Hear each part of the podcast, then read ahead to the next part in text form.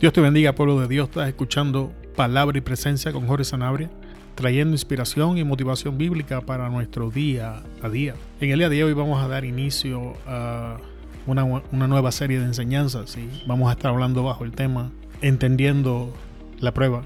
E, es la intención de esta serie darnos una, mejor perspectiva de, muchas de las cosas que acontecen cuando nosotros entramos en, en un proceso de prueba eh, vamos a intentar de presentar de, una manera bíblica alguna, de las cosas que Dios hace a través de la prueba y en algunas circunstancias algunas cosas que nosotros hacemos o dejamos de hacer de nuestra parte que nos arrojan a un proceso de prueba. En el día de hoy vamos a estar en el libro de Daniel, vamos a estar en el capítulo 6, vamos a estar hablando de una porción conocida que es Daniel en el foso de los leones. Y en el día de hoy vamos a, estar hablando cómo Dios usa la prueba para posicionarnos. Así que vamos a comenzar leyendo Daniel capítulo 6 versículo 3 al 5.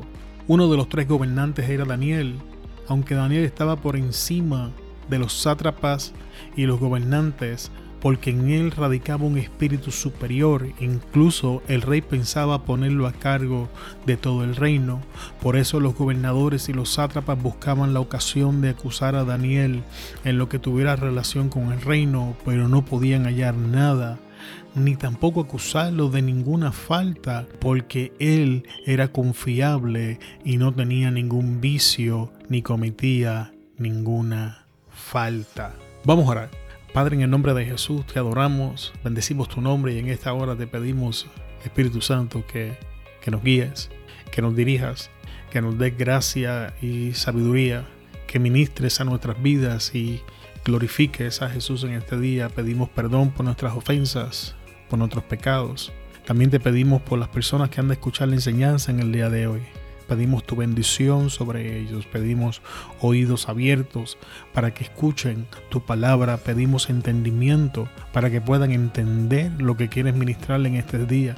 Pedimos corazones receptivos para que tu palabra y la buena semilla encuentre, encuentre buen terreno y dé fruto, Señor. Gracias te damos, toda gloria, toda alabanza, toda adoración es tuya, en el nombre de Jesús. Amén, amén. Ahora bien, en, el día de hoy vamos a dar inicio a, esta enseñanza. Y sabremos, sabemos que cuando el, libro de, Daniel acontece, ellos han sido llevados cautivos y, y Daniel está sirviendo bajo el rey. Entonces Daniel, por cuanto en él se encuentra sabiduría y se encuentran estas cosas que Dios ha puesto en él, ha sido promovido a una posición y aún el verso nos enseña que el rey estaba considerando ponerlo sobre todo el reino. Pero, ¿cuál era el problema con Daniel? ¿Cuál es la situación que inicia este proceso en la vida de Daniel? ¿Qué, es lo que desata toda, toda esta trama que está a punto de desatarse en, en la historia de Daniel en este capítulo 6? Y la contestación es celos y envidia. Otras personas en el reino querían la posición que ocupaba Daniel. De hecho, e, estas personas hasta cierto punto pensaban que, que si Daniel fracasaba, ellos tenían una mejor oportunidad de ser promovido y permítame volver a leer el capítulo 6, el versículo 3 al 5 nuevamente, que fue lo que usamos como el texto base que nos sirve de introducción a la serie. Dice, uno de los tres gobernadores era Daniel, aunque Daniel estaba por encima de los sátrapas y los gobernadores, porque en él radicaba un espíritu superior, incluso el rey pensaba ponerlo a cargo de todo el reino. Ahora escucha el 4, dice, por eso los gobernadores y los zápatras buscaban la ocasión de acusar a Daniel en lo que tuviera relación con el reino. Entonces, ¿cuál, era el problema que las personas tenían con Daniel? Pues tenían dos problemas. Uno, que en Daniel radicaba un espíritu superior. La palabra espíritu está en minúscula, así que no está hablando simplemente del Espíritu Santo o de su espiritualidad. Está hablando de su actitud en Daniel se encontraba una actitud superior. En, David se encontraba, en, en, perdón, en Daniel se encontraba una actitud superior. En Daniel se encontraba algo distinto a los demás y, ese, y esa actitud superior había llevado al rey a considerar ponerlo a cargo sobre todo el reino y esto a los otros gobernadores y a los otros sátrapas no les gustaba y comenzaron a sentir celos y envidias y comenzaron a buscar una ocasión en contra de Daniel. Pero ¿qué sucede? El versículo nos enseña, pero no podían hallarla ni tampoco acusarlo de ninguna falta, porque él, era confiable y no tenía ningún vicio ni cometía ninguna falta. E, estas personas mientras se sentaban a hablar tuvieron que llegar a la conclusión de que no, no podían acusar a, a Daniel de absolutamente nada porque era de un carácter íntegro, era un hombre recto, no tenía vicios. Así que esto lo lleva a una conspiración. En el versículo 5 nos enseña, finalmente dijeron, nunca vamos a hallar la ocasión de acusar a este Daniel a menos que la busquemos en algo que tenga que ver con la ley de su Dios. Y esto es sumamente interesante, amado hermano, porque al final de la historia se dieron cuenta de que en Daniel no iban a encontrar ninguna falta ética ni moral. Así que en este caso decidieron buscar una falta religiosa. Daniel era conocido porque fervientemente buscaba al Señor. De hecho, más adelante vamos a estar leyendo de que Daniel oraba tres veces al día. Y entonces cuando estos hombres, movidos por celos y envidia, no encuentran nada ética ni moralmente para acusar a Daniel, hacen uso de su fervor hacia el Señor, hacen, hacen uso de su convicción religiosa, hacen uso de su creencia. Y, y voy a abrirle esto a modo de paréntesis, pero qué bueno sería si nosotros viviéramos e imitáramos el modelo de Daniel. Qué bueno sería si nosotros pudiéramos vivir en una manera ética y moral, de tal punto que la única cosa que los inconversos encontraran en contra de nosotros sería nuestro fervor por nuestro Señor Jesucristo, nuestra dedicación en buscarlo. E, eso sería algo maravilloso y hermoso para todos nosotros y para la gloria de nuestro Señor Jesús. Pero voy a cerrar el paréntesis porque no es en esa línea en la que nos estamos inclinando. Entonces ahora, ¿qué cosas Dios permite para cumplir el, propósito que él ha determinado en la vida de Daniel. Porque en el caso de Daniel en específico, la prueba estaba diseñada, uno, como en todo lo demás, para que Dios fuese glorificado en la prueba. Y dos, para traer exaltación y promoción en la vida de su siervo Daniel. Entonces ahora vamos a ver cómo Dios hace eso. Pues mira, en esta ocasión coloca a Darío en una posición, Darío era el rey, en una posición que no puede ayudar a, Daniel, porque sabemos y más adelante vamos a leer que Darío, que Darío no quería enviar a Daniel al foso. Así que en este caso, la manera en que Dios opera es que permite una situación donde ninguna influencia política ni ninguna mano externa tenga la capacidad de ayudar a Daniel en la situación que estaba a punto de atravesar para él ser glorificado. Cuando digo él me refiero a nuestro Dios. Y número dos, para que al final, por el, por el fervor de la fe de Daniel, por su convicción, por su creencia sólida, esto trajera a la vida de Daniel una promoción, porque ya Daniel hasta este punto de la historia tiene una alta, el, rey Darío lo tiene en alta estima, mi amigo hermano. Entonces, ¿qué sucede? Ahora cuando queda en esta posición, el Dios de Daniel entra en la escena para glorificarse a él mismo. Ahora, antes de seguir abundando en esto, vamos a ver qué herramientas hacen uso estos hombres que estaban buscando ocasión en contra de Daniel y que no encontraron ningún problema moral ni ético en la vida de este hombre de Dios y decidieron entonces hacer uso de la convicción, de la fe, del fervor de Daniel en buscar a su Señor. Y la primera herramienta que utilizan es la adulación y la manipulación. En Daniel 6, versículos 6 a 9, leemos, Dicho esto, los gobernadores y los sátrapas y los sátrapas se presentaron juntos ante el rey y le dijeron que viva para siempre su majestad el rey Darío. Todos los gobernantes, magistrados, sátrapas, príncipes y capitanes del reino han acordado por unanimidad pedir a su majestad que promulgue un edicto real y que lo confirme, ordenando que cualquiera que en los 30 días siguientes demande el favor de cualquier dios o persona que no sea su majestad sea arrojado al foso de los leones. Tenga bien su majestad confirmar este dicto y firmarlo para que conforme a la ley de Media y de Persia no pueda ser revocado Ahora voy a leer un verso de nuevo. Tenga bien su majestad confirmar este dicto y firmarlo para que conforme a la ley de Media de Persia no pueda ser revocado. Presta atención a esa parte, va a ser más importante más adelante. Y el rey afirmó el edicto y la prohibición.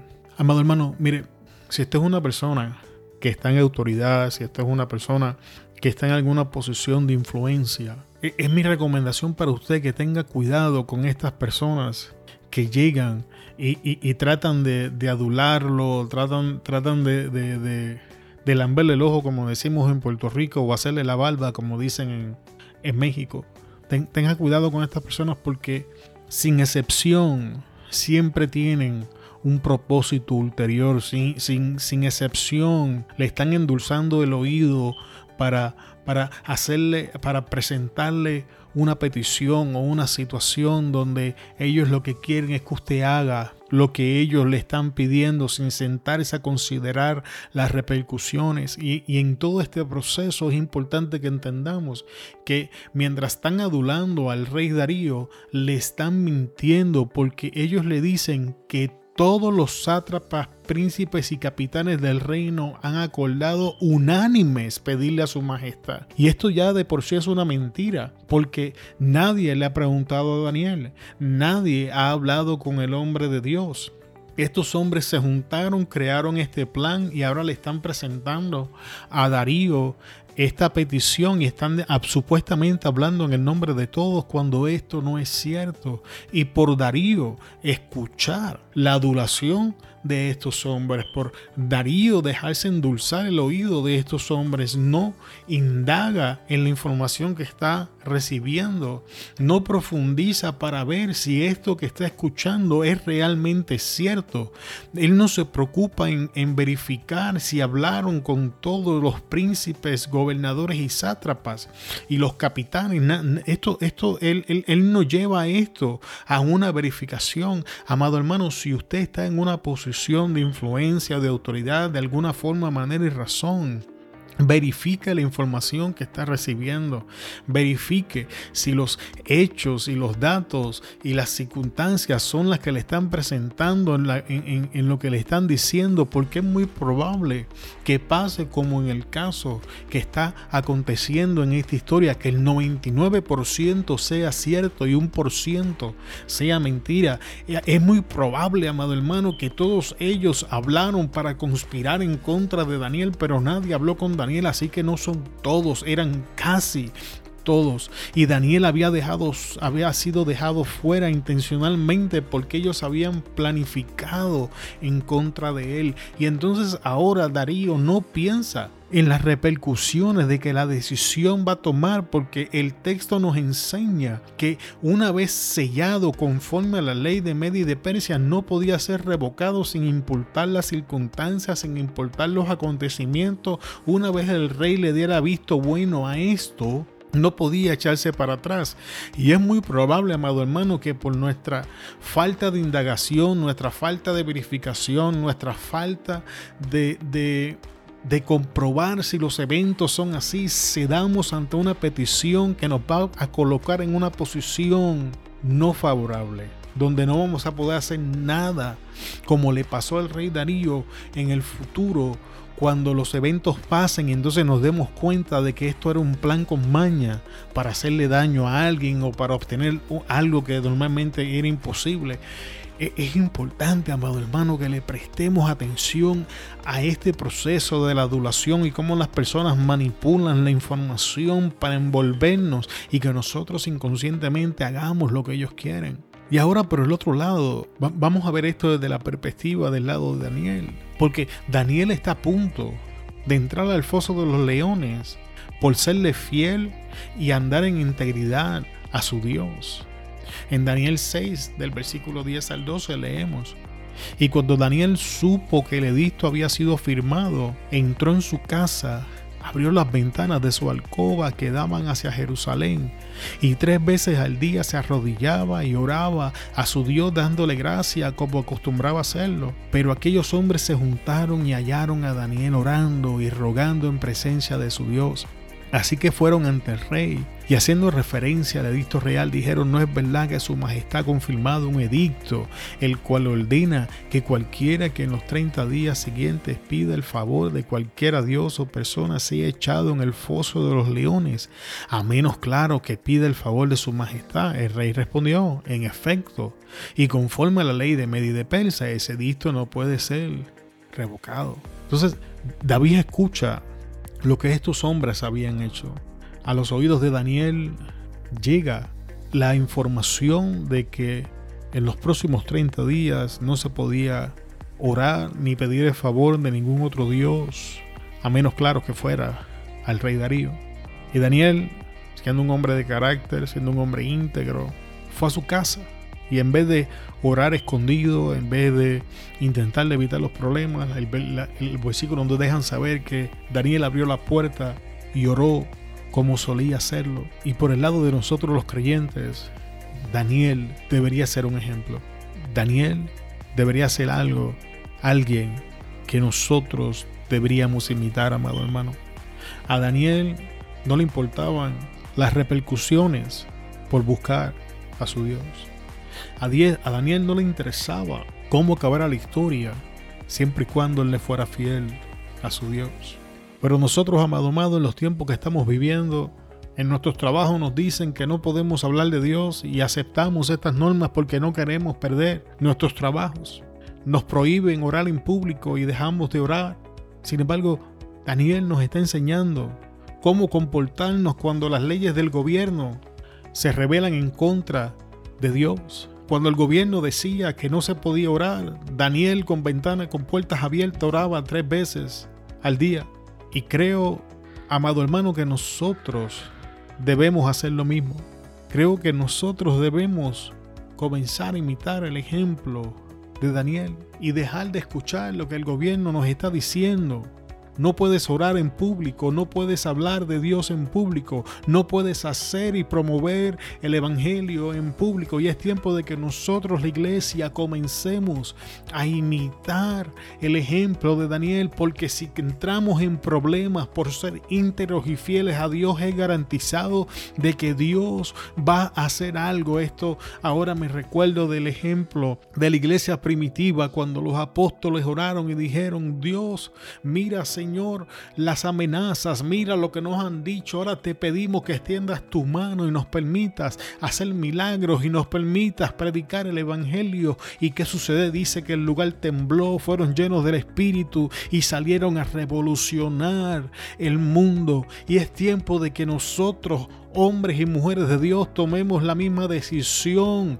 que tomó Daniel. El gobierno puede decir lo que quiera, pero yo con puertas abiertas voy a buscar al Señor, voy a predicar la santidad, voy a predicar el arrepentimiento, vamos a predicar que es tiempo de volvernos al Dios vivo, vamos a predicar que no hay otro camino al cielo si no es Jesucristo, vamos a predicar que es un hombre, que es una mujer según la Biblia, vamos a hablar de lo que es el matrimonio según la Biblia y vamos a olvidarnos de toda esa basura que está diciendo el gobierno porque le aseguro, amado hermano, que la escritura me enseña que si nosotros comenzamos a hacer eso, vamos a ver a nuestro Dios glorificarse, vamos a ver algo diferente de parte de Dios, vamos a ver los resultados y el poder del Evangelio en acción.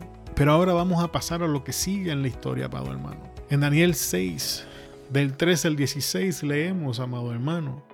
Al instante, ellos respondieron al rey, pues Daniel, que es uno de los cautivos de Judá, no respeta a su majestad, ni acata el edicto que su majestad ha confirmado. Al contrario, tres veces al día pide el favor de su Dios.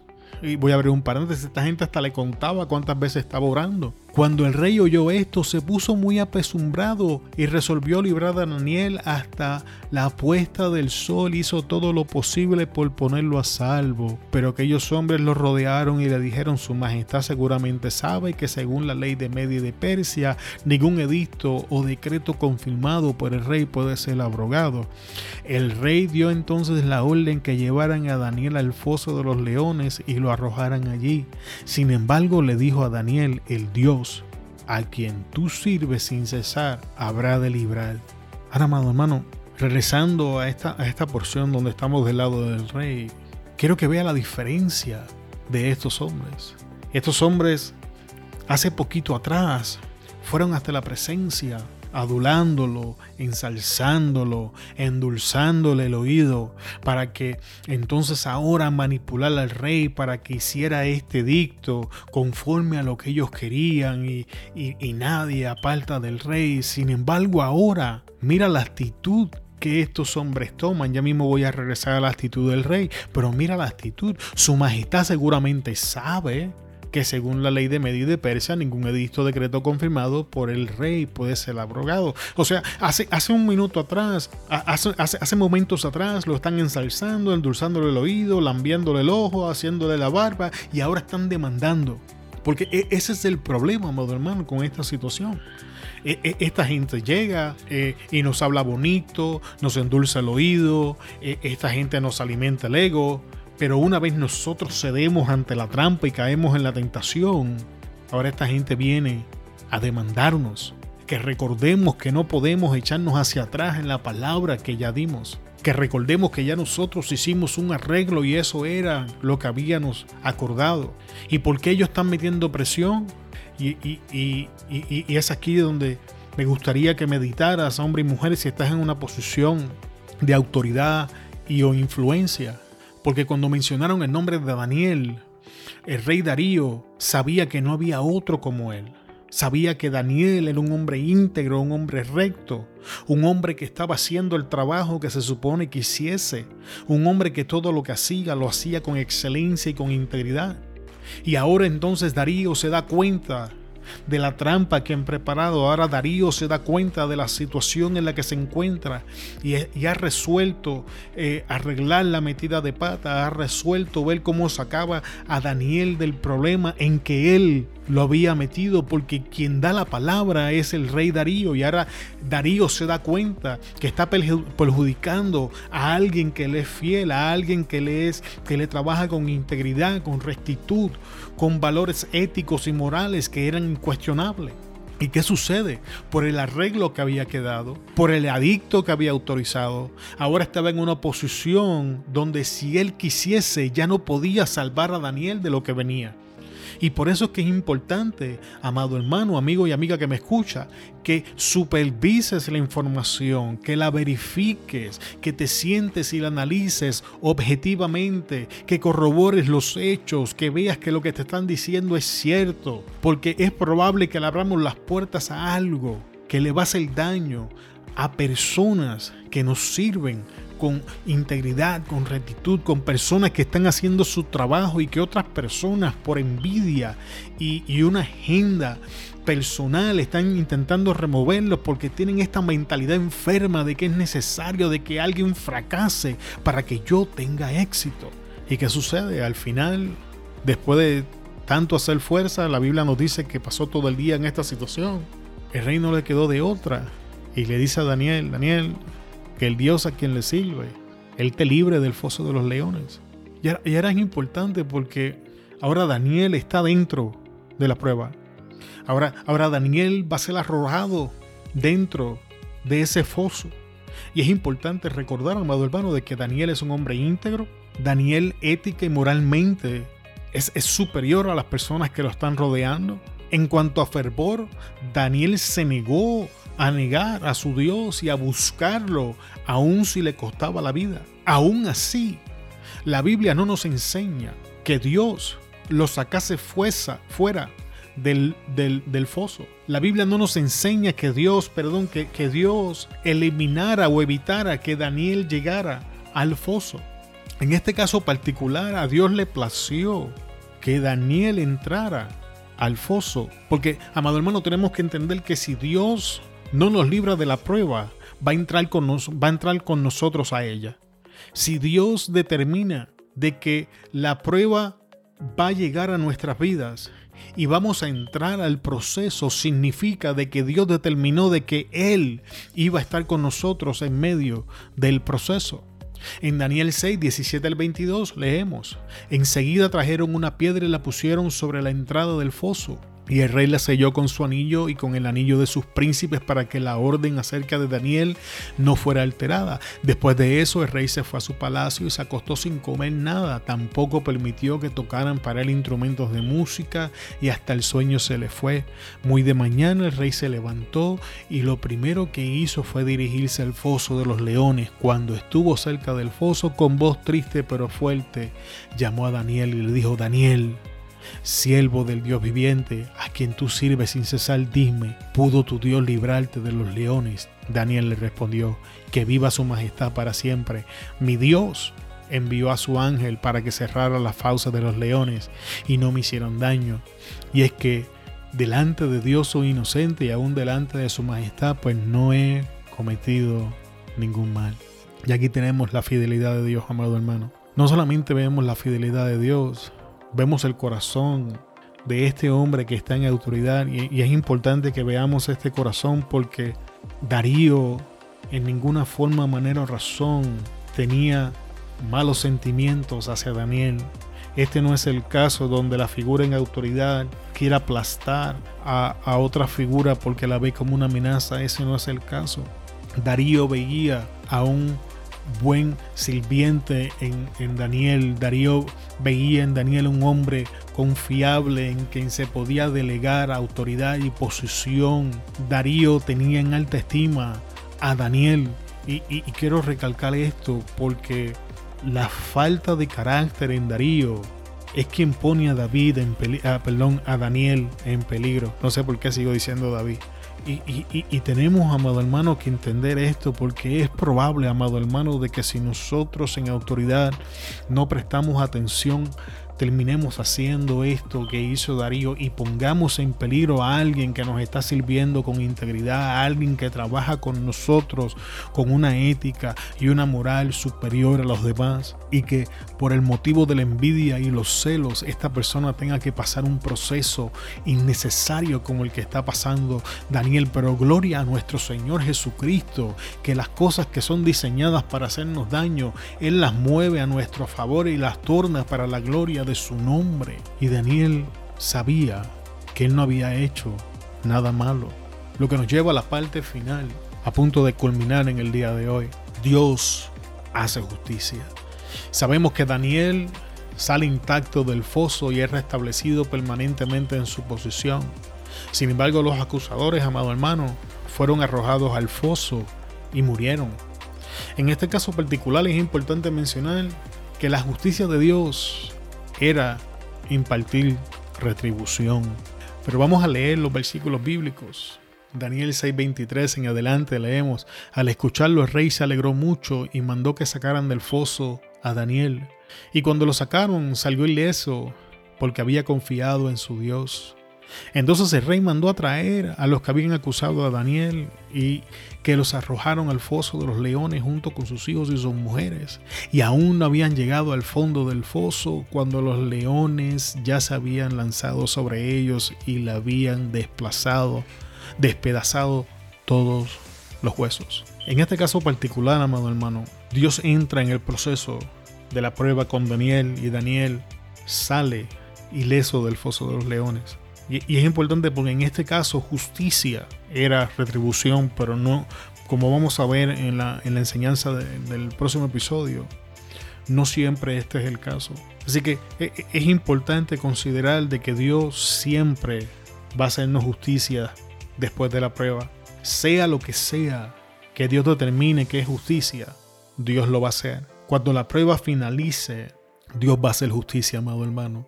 Y, sigo recalcando, sea lo que sea que Dios entienda que es justicia, porque muchas veces lo que nosotros llamamos justicia no es justicia, es venganza. Y Dios no es movido, ni puede ser movido por la venganza, pero sabemos que Dios es justo y que tiene que hacer justicia. Y en este caso particular, amado hermano, la justicia era retribución y estos hombres recibieron sobre sus cabezas y las cabezas de su familia el daño que habían intentado hacer en contra de Daniel. Así que tenga esperanza, amado hermano, porque las injusticias van a ser juzgadas. Dios va a hacer justicia, sea cual sea. Nada pasa por encima de nuestro Dios. Nada pasa desapercibido. Dios está viendo todo. Dios sabe todo lo que está pasando. Sigue orando, sigue siendo fiel en medio de la prueba, porque cuando la prueba pase, Dios va a hacer justicia. Y parte de la justicia de Dios fue mostrarse a sí mismo como inconmovible y tenemos que entender que algo que algo no es inconmovible por solo decir que lo es, es inconmovible al probar que lo es al no ser movido por nada. Y Dios demostró que era inconmovible, haciendo posible lo imposible en ese foso. Daniel mostró que su fe era inconmovible y no, dejó, no se dejó mover por lo que el gobierno decía, por ese por, esa ley de que en los próximos 30 días su fe era inconmovible, no era movida por las leyes del gobierno, no era movida por las leyes de la sociedad, no era movida por las amistades, no era movida por si aquel me habla o me deja de hablar, no era movida por si aquel me cae bien o me deja de caer bien. La fe de Daniel estaba fundada en su Dios. En Daniel 6, 25 al 28 leemos. Después, el rey Darío escribió lo siguiente para todos los pueblos, naciones y lenguas que habitan en el país. Que la paz les sea multiplicada. Con este decreto ordeno que en toda la extensión de mi reino todos teman y tiemblen ante la presencia del Dios de Daniel, porque Él es el Dios viviente, Él permanece por todos los siglos y su reino no será jamás destruido, su dominio perdurará hasta el fin. Él salva y libra y hace señales y maravillas en el cielo y en la tierra. Él es quien ha salvado a Daniel de la fausa de los leones, y Daniel fue prosperado durante los reinados de Darío y de Ciro el persa. La prueba, amado hermano, Dios la permite para glorificar su nombre. Dios la permite para que aquellos que no creen, crean. Dios la permite para que al final, por encima de toda lógica, por encima de toda razón, nosotros sus hijos permanezcamos y seamos prosperados en contra de todas las probabilidades, en contra de lo que todos han dicho, de lo que todos puedan decir. Al final de la prueba vamos a quedar de pie. Al final de la prueba Dios va a cumplir su propósito y va a glorificar su nombre. Y después de la prueba, ese versículo 28. Y Daniel fue prosperado durante los reinados de Darío y de Ciro el Persa. Estos hombres que fueron movidos por celo y envidia finalizan su vida en el foso de los leones. Pero Daniel, quien sirvió con integridad, con ética y moral, no solamente entró al foso de los leones, salió al foso de los leones y, vio el, fin del, del, reino del rey Darío y vio el de Ciro. ¿Qué quiero decirte con esto, amado hermano? La prueba que estamos pasando no se compara con la gloria de Dios que vamos a ver después de ella. No se compara con lo que Dios está preparándose para hacer, amado hermano. No se compara con lo que Dios ha determinado. Ese versículo 28 yo lo encuentro sumamente interesante. Y Daniel fue prosperado durante los reinados de Darío y de Ciro, el persa. Espero que en este día esta corta enseñanza haya traído un poco más de entendimiento de, de algunas cosas que acontecen durante la prueba y que al final, ¿qué va a acontecer después de la prueba? Y que haya contestado la pregunta, ¿por qué Dios no evitó que yo entrara a la prueba? Y es, amado hermano, que Dios ha decidido entrar con nosotros en la misma. Te esperamos en, el próximo episodio de Palabra y Presencia, donde vamos a estar hablando de Sadrán, Mesá y Abednego, que también pasaron la prueba y estudiando su historia esperamos, esperamos adquirir un poco más de entendimiento de por qué Dios usa la prueba. Una vez más, gracias por llegar hasta esta parte de la enseñanza. Te bendecimos en el poderoso nombre de Jesús. Se despide de ustedes Jorge Sanabria de Palabra y Presencia. Te esperamos en el próximo episodio. Hasta luego.